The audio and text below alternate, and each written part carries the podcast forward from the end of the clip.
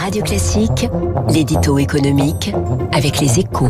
Et Étienne Lefebvre, donc Étienne, bonjour. Bonjour Bernard. Les marchés ont terminé donc en forte hausse hier, en hausse sensible en tout cas, on a vu mieux, rassurés par l'accord sur le Brexit et le plan de relance américain, mais à l'heure du bilan d'une année tout à fait hors norme et pour le moins en dents de scie, les fonds les plus spéculatifs, en fait, ne sortent pas gagnants.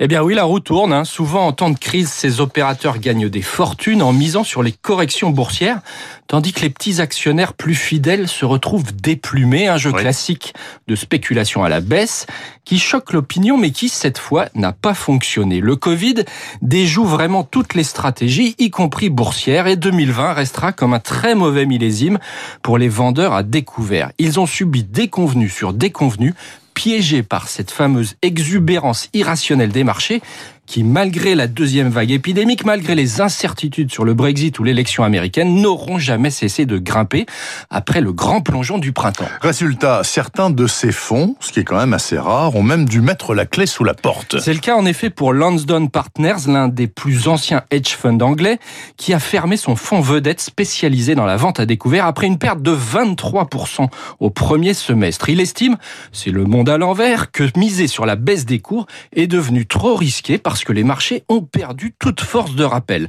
La faute aux banques centrales qui inondent les bourses de liquidité, la faute aussi aux vaccins anti-Covid que peu d'experts attendaient si rapidement. Et de fait, les traders qui ont attaqué des valeurs jugées surévaluées comme Facebook ou Amazon en ont été pour leurs frais. L'envolée de l'action Tesla a fait perdre à elle seule 39 milliards de dollars à ceux qui avaient parié sur sa chute cette année. Au final, au final, Étienne, quels sont les investisseurs qui ont le mieux tiré leur épingle du jeu? Alors, les fonds spéculatifs n'ont quand même pas tout perdu. Ils ont adapté leur stratégie, moins agressive, moins risquée, et ont donc bénéficié de la fin d'année en fanfare des marchés.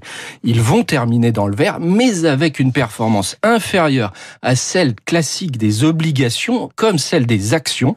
Un comble pour des investisseurs qui se prétendent capables de gagner beaucoup d'argent en toutes circonstances. À l'inverse, les 13 millions d'Américains qui, pendant le confinement, s'étaient rués sur l'application de trading bon marché Robinhood, Robin des Bois en français ont profité à plein du rebond de Wall Street, plus 65% depuis mars. Cette année, Robin des Bois a battu les loups de Wall Street. Jolie formule, merci beaucoup. Étienne Lefebvre des Échos qui reste dans le coin puisqu'il sera là à l'antenne tout à l'heure dans une demi-heure dans les spécialistes avec Emmanuel Faux pour un autre thème économique. En l'occurrence, il est 7h14 exactement. Restez avec nous sur Radio Classique et du coup restez aussi avec Olivier Babot, le président de l'Institut.